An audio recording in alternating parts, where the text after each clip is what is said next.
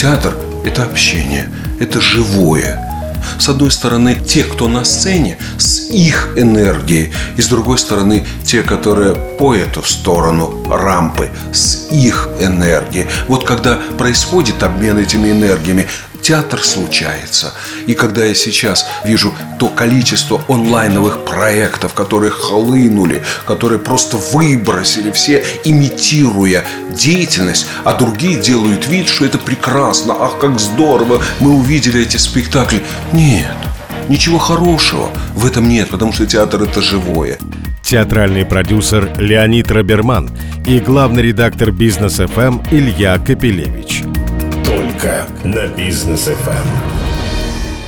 К нам приехал из самоизоляции из Подмосковья Леонид Роберман. Его имя и лицо, наверное, не так известны широкой публике, но театральным гурманам в Москве оно известно очень хорошо, потому что все самые, скажем, громкие или, может быть, прекрасные, резонансные театральные проекты э, последнего времени, не все, но очень многие, были созданы именно им, как театральным продюсером. Спектакль «Текст» Диденко, спектакль «Борис» Крымова, спектакль «Беспреданница» Крымова. Список можно продолжать. Э, Леонид, э, будучи актером, режиссером по образованию давно, именно продюсер.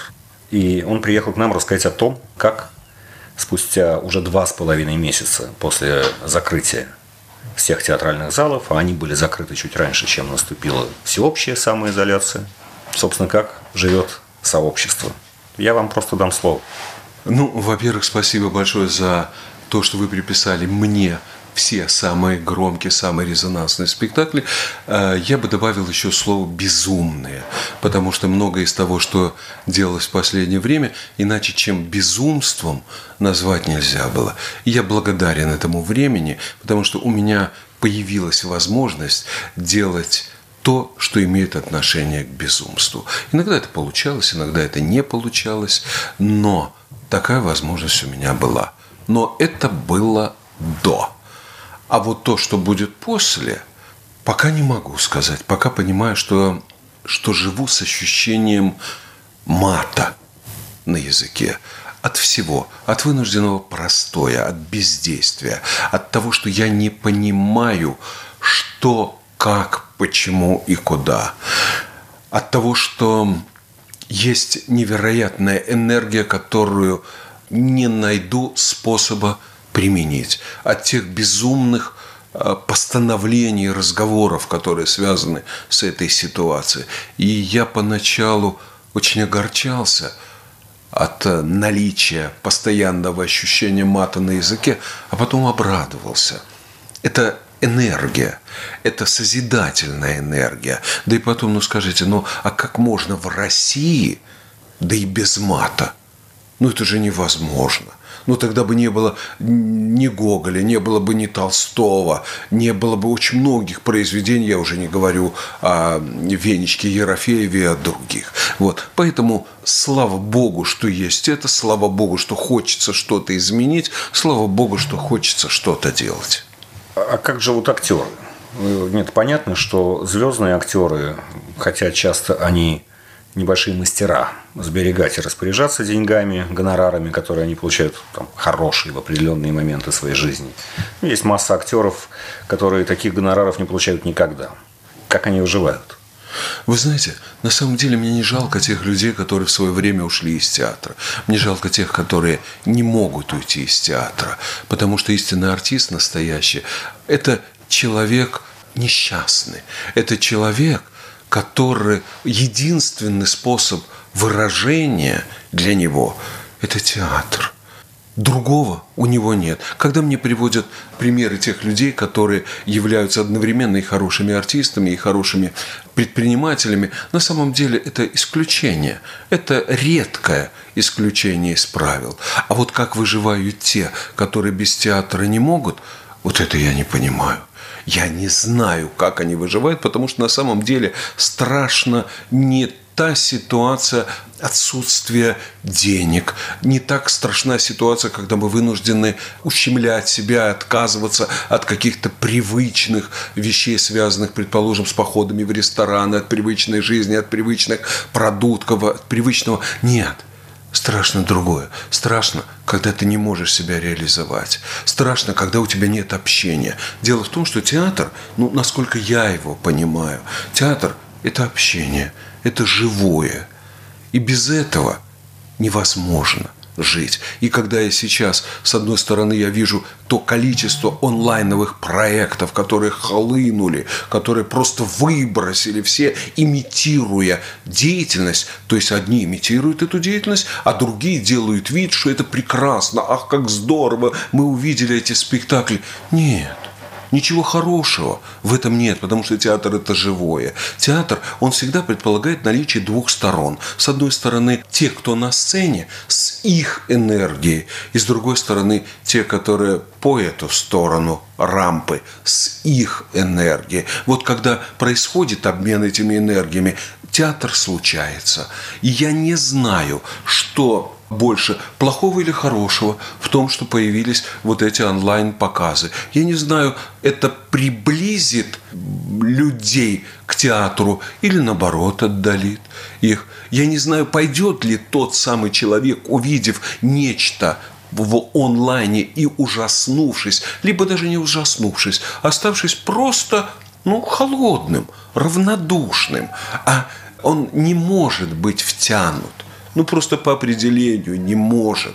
Потому что театр – это, опять же, живое. Это общение. Поэтому не, не знаю. Леонид, не знаю. Говорите, Понимаю, что этого не будет. закрылся навсегда. Но ну, Вы знаете, сегодня да. Сегодня да, потому что я думаю, что за все время существования театра это самый опасный период в жизни театра. Причем он опасен во всех смыслах. И в том смысле, что думаю, что самые страшные потери, которые понесет страна, это не потери финансовые, это потери духовные, это вырубленный отрезок времени без культурного фона. Я не занимаюсь театром – я не занимаюсь спектаклями на самом деле. Я занимался, ну, если говорить культурологически, умно, неким культурным фоном. Так вот, самое страшное – это не то, что сделано, а самое страшное – это то, что не сделано. Это не поставленные спектакли, это не реализованные замыслы, это не сыгранные концерты, это отсутствие репетиции, это отсутствие общения. На мой взгляд, это основной урон, который понесла каждая страна, с одной стороны. С другой стороны, предположим, сейчас должны были бы пройти выпускные экзамены. Сейчас артисты, которые заканчивали Щукинское училище, ГИТИС, Щепку и прочее, они должны были бы показываться в театры. Они не могут показываться. В результате мы потеряем определенную прослойку. Можно сказать, да ну ладно, ну все равно, ну что вы, да в театрах полно, не знают, что делать с этими трупами. Да, но каждый год два-три человека должны быть приняты в труппу театра. Иначе произойдет следующее. Это как в вязании. Один стежок пропустил, а потом раз смотришь, и дырка образовалась. Откуда эта дырка? А вот из-за этого стежка. Друзья, а вот те, которые должны будут поступить, а как они будут поступать? Ну это же невозможно представить себе, чтобы онлайн набирали в театры. Ну невозможно. Ну, как ты, как ты определишь онлайн способность? Это некая энергия, это, понимаете, какая-то зараза. Вот зашел этот человек, и раз, и ты понимаешь, что он. Он еще рот не открыл, но ты понимаешь уже, что это актер. Или не понимаешь. Это тоже невозможно. Это губительный период, который, к великому сожалению, ну, есть вещи, которые зависят от нас, есть, которые не зависят. Но есть вещи, которые зависят от тех постановлений и от тех людей, которые управляют культурой. Так вот сейчас многое делается или может быть сделано э, для того, чтобы эта потеря стала более глубокой и невосполнимой. Но, э, ну, ну подождите, ну 3-4 месяца, ну бывает, у всех бывают болезни. Сейчас вот у, у всего общества болезнь. Выздоровеете, вот, э, выйдете на сцену. Главное, чтобы вы выжили в это время. Вот переживете и весь свой накопленный мат потом выплеснете, так сказать, вы знаете, на самом деле выжить, выжить это понятие физиологическое. Если мы говорим об этом, да, но это предмет заботы наших властей, это предмет заботы Министерств здравоохранения, Роспотребнадзора и прочих министерств. Выжили – это определенная забота наших властных структур и определенная работа по повышению сознательности граждан. А вот какими мы выживем, какими мы выйдем, выйдем ли мы озлобленными, выйдем ли мы разуверившимися, выйдем ли мы одичавшими, выйдем ли мы ненавидящими друг друга, вот это уже вопрос искусства. Это уже вопрос наш. И что мы в результате получим? Потому что, ну, исторически так складывалось, что театр – это одна из возможностей пережить катарсис. Это одна из возможностей выплакаться, выкричаться с теми, кто на самом деле на сцене не переживают, с теми, кто играют. Но в результате либо мы получаем человека в театре, который плачет по поводу неудавшейся судьбы девочки, которой родители не разрешили выйти замуж, да, либо мы получаем это, либо мы получаем других людей, которые пойдут, и если родители не разрешат, возьмут нож и все.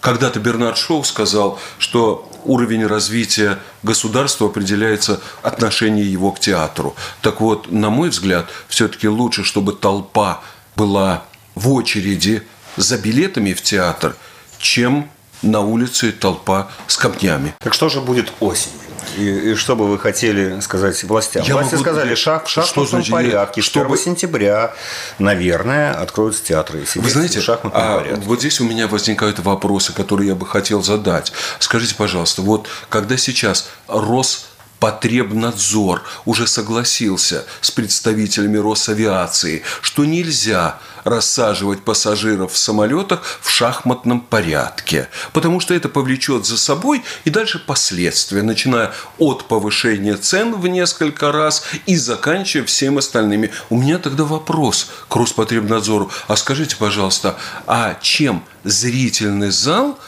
в театре отличается от салона самолета. Скажите, пожалуйста, там что, зрители иначе сидят, чем пассажиры в салоне самолета? Либо они будут проводить времени меньше, чем там, либо то закрытое пространство, а это открытое пространство.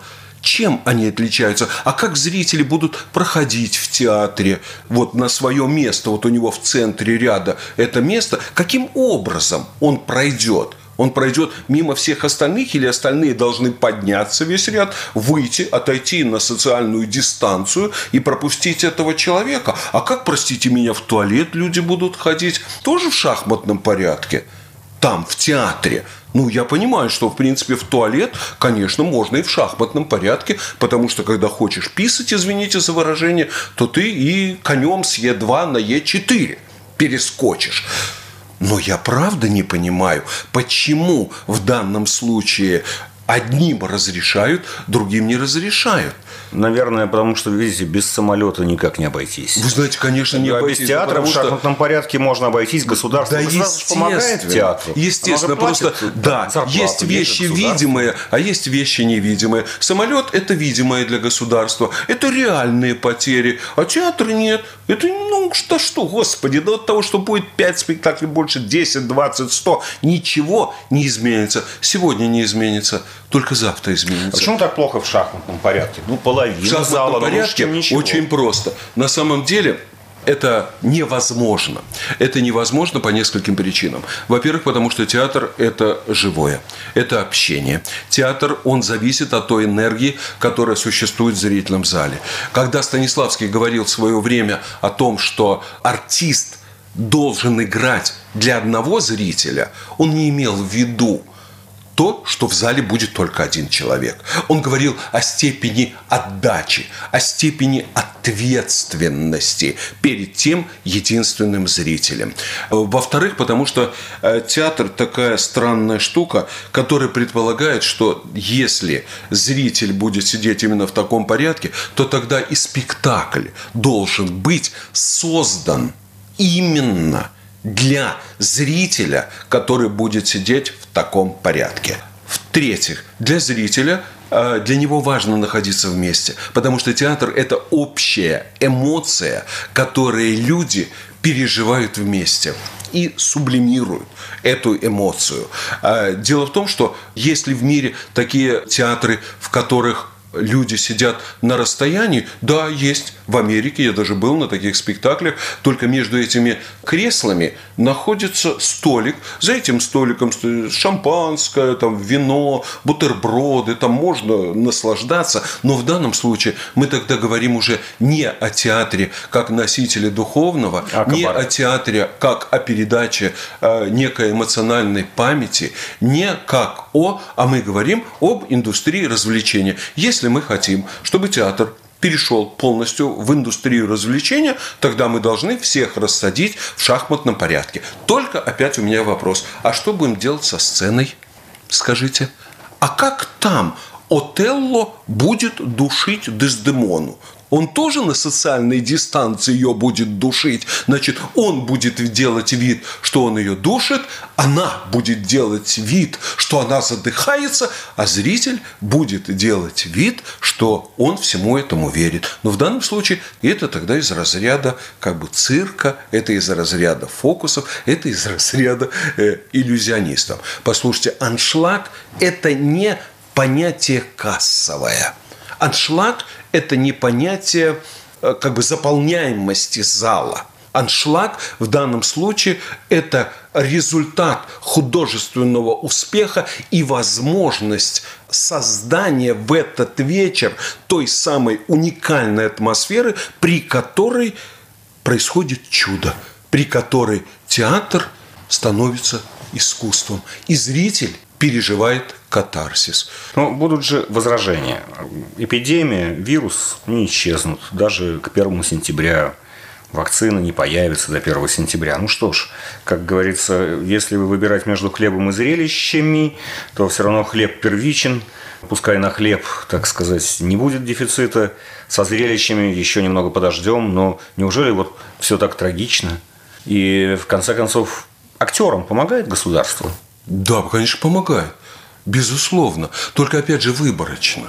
Потому что ну, Министерство есть, э, культуры штатным работникам государственных штатным, театров. Штатным работникам государственных театров государство помогает, а не штатным работникам государство не помогает. А государство выделяет субсидии театрам государственным, опять же, федеральное ведомство, федеральным, не э, федеральное, э, не федеральным выделяет субсидии на выплаты заработной платы, но опять же только государственным театром. Тогда у меня возникает вопрос, а по какому принципу, скажите, почему одни люди являются более людьми, чем другие люди в равной степени, как и вопрос по поводу салона самолета и театрального зала, с одной стороны. С другой стороны, я понимаю, что, э, понимаю, что частная собственность, она в России – всегда декларировалась, но она никогда не охранялась. Ну, по крайней мере, в последнее время. А заместитель министра Косарева, выступая на одном из совещаний, заявила о том, что а как мы можем их, им помогать негосударственным театрам, если они не предоставляют статистику? А какая вам статистика нужна? По поводу того, существуют они в России или не существуют? А вы для чего Министерство культуры? Если вам нужно узнать, где взять эти данные, то запросите, пожалуйста. Я с удовольствием вам предоставлю все данные. Либо обратитесь, пожалуйста, в компанию Ticketland, которая продает как спектакли государственных театров, так и негосударственных, и они сообщат, что вот за этот год государственными театрами было сыграно столько-то спектаклей, а негосударственными театрами было сыграно такое-то количество спектаклей. Немного, а... на самом деле, в Москве. Немного. Не государственных театров. Послушайте, это совсем немного. Но только я вам приведу на своем примере. Да? Компания «Арт-партнер» играет в среднем в году 250 спектаклей. А вы не боитесь, что вот э, вы вдруг добьетесь путем вот этого, других выступлений, отменят, допустим, шахматный порядок, а зритель в сентябре будет бояться идти в театр. Вы знаете, а давайте зрителю дадим возможность решить. Когда сегодня, я не помню, по какой радиостанции я слушал о том, э, когда задавали вопрос, какие действия будут первыми после того, когда закончится изоляция. Извините меня, но очень многие люди отвечали, что они пойдут в театр. А некоторые были называя три желания, сказали, первое желание – пойду в театр, второе желание – пойду в театр, и третье желание – пойду в театр. Вы Давайте... не боитесь, что люди я... придят и заразятся? Потому что будет... на самом деле, а вот здесь, в данном случае, это уже не должна быть моя зона ответственности. Это должна быть зона ответственности Роспотребнадзора, здравоохранения и наших властных структур. Но Если ситуация... говорит... Простите, нет, нет, нет, нет, нет, нет, нет. нет, Если ситуация будет такой, что она будет опасна для распространения, для этого, значит, этого не должно быть. Но этого не должно быть не только для меня, этого не должно быть для всех. Правила, законы должны быть едины, вне зависимости от того, что существует определенное авиационное лобби, мощное, сильное. В театре и в культуре такого лобби не существует. Здесь просто разные деньги, разные финансы, разные возможности. Поэтому в данном случае единственное, одно из того, чего бы я хотел хотел, я бы хотел, чтобы были равные условия для всех. И здесь в данном случае не должно быть э, государственного и частного в равной степени, как помощи со стороны государства и в втором случае в смысле возможностей реализации. А дальше зритель решит – невозможно будет, значит будет невозможно. Леонид, вы говорите, вот катастрофа, ее можно и не пережить, говоря о частных театральных проектах, а в этой вообще сфере театральной жизни. Я замечу, что на самом деле огромное количество, большая доля людей искусства вообще работают как фрилансеры.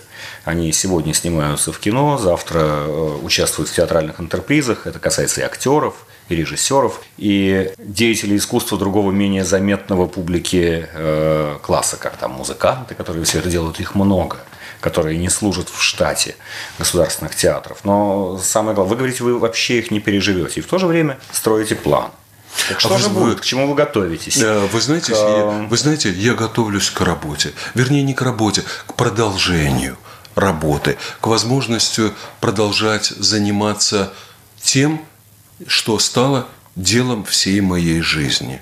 И я действительно очень многого опасаюсь. Я в данном случае в большей степени сейчас я даже опасаюсь не столько самой ситуации, связанной с коронным вирусом, сколь тех последствий, которые могут принести необдуманные шаги наших властных структур.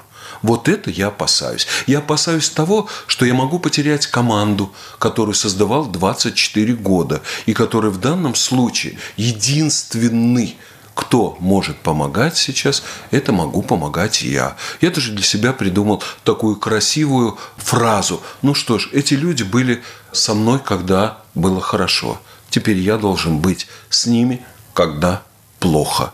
Слава Богу, что у меня есть эта возможность, по крайней мере, она была вот эти два месяца, им помогать. Но через несколько месяцев ее не будет. Просто не будет.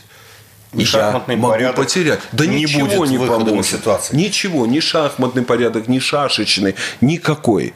Понимаете, на самом либо деле... Либо есть, либо нет. Либо оно есть, либо нет. Либо мы опять вернемся к 1880 году, и мы получим то, что было в России. А в России было следующее. В 1880 году, когда в Петербурге и в Москве артистам императорских театров было запрещено участвовать в постановках частных театров. И театр, каким бы он ни был, зависящий от финансовых вливаний – и зависящий от этих людей э, театр, но он обязан Просто придерживаться определяемых норм, которые будет диктовать власть. Э, Скажите, а частный бизнес может стать вашим, так сказать, союзником? Безусловно. Это происходит? Безусловно. Он может стать, он станет, но опять же при определенных обстоятельствах. Если будут приняты определенные законы, которые будут стимулировать частный бизнес на то, чтобы была развита патронажная система, благотворительность. Если, грубо говоря, это будет ложиться на се- себестоимость, и это не будет только из прибыли, и при этом будет учитываться НДС и так далее, то в данном случае конечно, будут помогать. Потому что, ну, так издревне было. Издревне было, что театрам всегда помогали. Ведь на самом деле это было и в 18 веке, когда были купеческие театры, садовые, э, дворянские театры. И в данном случае они не продавали билеты. Нет. Этого не было. К ним не относились как к бизнесу. Они были на определенном содержании. Хорошо это или плохо, но тем не менее это давало возможности развития театра и какого-то движения. А то, что говорить про Станиславского, то как рассказывают, что в тот момент, когда к нему пришли господа революционеры и сказали, что теперь вам не нужно будет заботиться о деньгах, и вы теперь не будете ходить с протянутой рукой ко всяким меценатам, мы вам даем деньги и будем поддерживать всю вашу труппу, все ваши начинания. Станиславский заплакал и сказал, вы знаете что, заберите деньги и оставьте мне свободу. Не знаю, настолько ли это было и плакал ли он на самом деле, но что называется, за что э, прочитал, за то и отдаю. А если говорить о поддержке частных театров, то вот я пришел, под, немножко подготовившись, и я хочу просто рассказать о том, как сейчас это происходит. Предположим, вот Италия. Так вот, в Италии э, то, что у нас произошло 17 марта, когда были закрыты все театры, в Италии это произошло 8 марта, чуть-чуть раньше. Так вот, э, 8 марта это введен временный запрет на проведение зрелищных и иных культурных мероприятий, но уже 17 марта э, выходит постановление правительства, в котором э, признавая данную отрасль как одну из наиболее пострадавших от ограничений, связанных с COVID-19, власти страны в постановлении установили меры поддержки сферы культуры, которые распространяются в равной степени на государственные и не государственные учреждения, театры и кинотеатры, музеи, концертные площадки, билетные операторы и агенты, организаторы фестивалей, концертов и иных культурно-развлекательных мероприятий. И чем им помогли? Им Да. Пожалуйста, я вам могу сказать. Мне, правда, долго придется перечислять. Ну, э, это первое. В течение определенного времени выплачивали, дали субсидию, которая покрывала 80% от заработной платы. Выплачены были по марту по 600 евро на каждого человека. Условием только было следующее, чтобы он обязательно э, платил деньги в пенсионные и прочие фонды. И также условием для компаний было, что они обязаны были провести в период с января по февраль определенное количество спектаклей, тем самым подтвердив свою дееспособность и о том, что это Что не они существовали существовали. реально. Но, вы знаете, а у нас ведь многие не попали бы под это условие, потому что все-таки очень многие в театральной и концертной сфере не оформляли самозанятость, ни фриланс, ни трудовой договор, ни перечисление во все наши... Вы знаете, да, но это не означает, что это является э, предметом для обсуждения. Э, Это не означает, что другие, те, которые оформляли, те, которые платили, что они не должны попасть. Они должны попасть. Государство обязано помочь в данном случае, потому что мы не должны государству, но государство должно, потому что мы в течение долгого времени мы работали, мы создавали, мы Не брали платили и не брали денег. Вот, поэтому в данном случае я считаю, что государство и Министерство культуры, и комитеты по культуре, они, скажем так, они обязаны.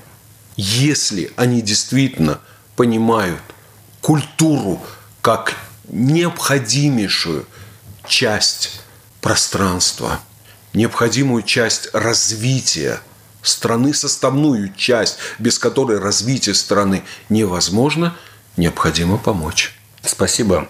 Леонид Роберман, театральный продюсер.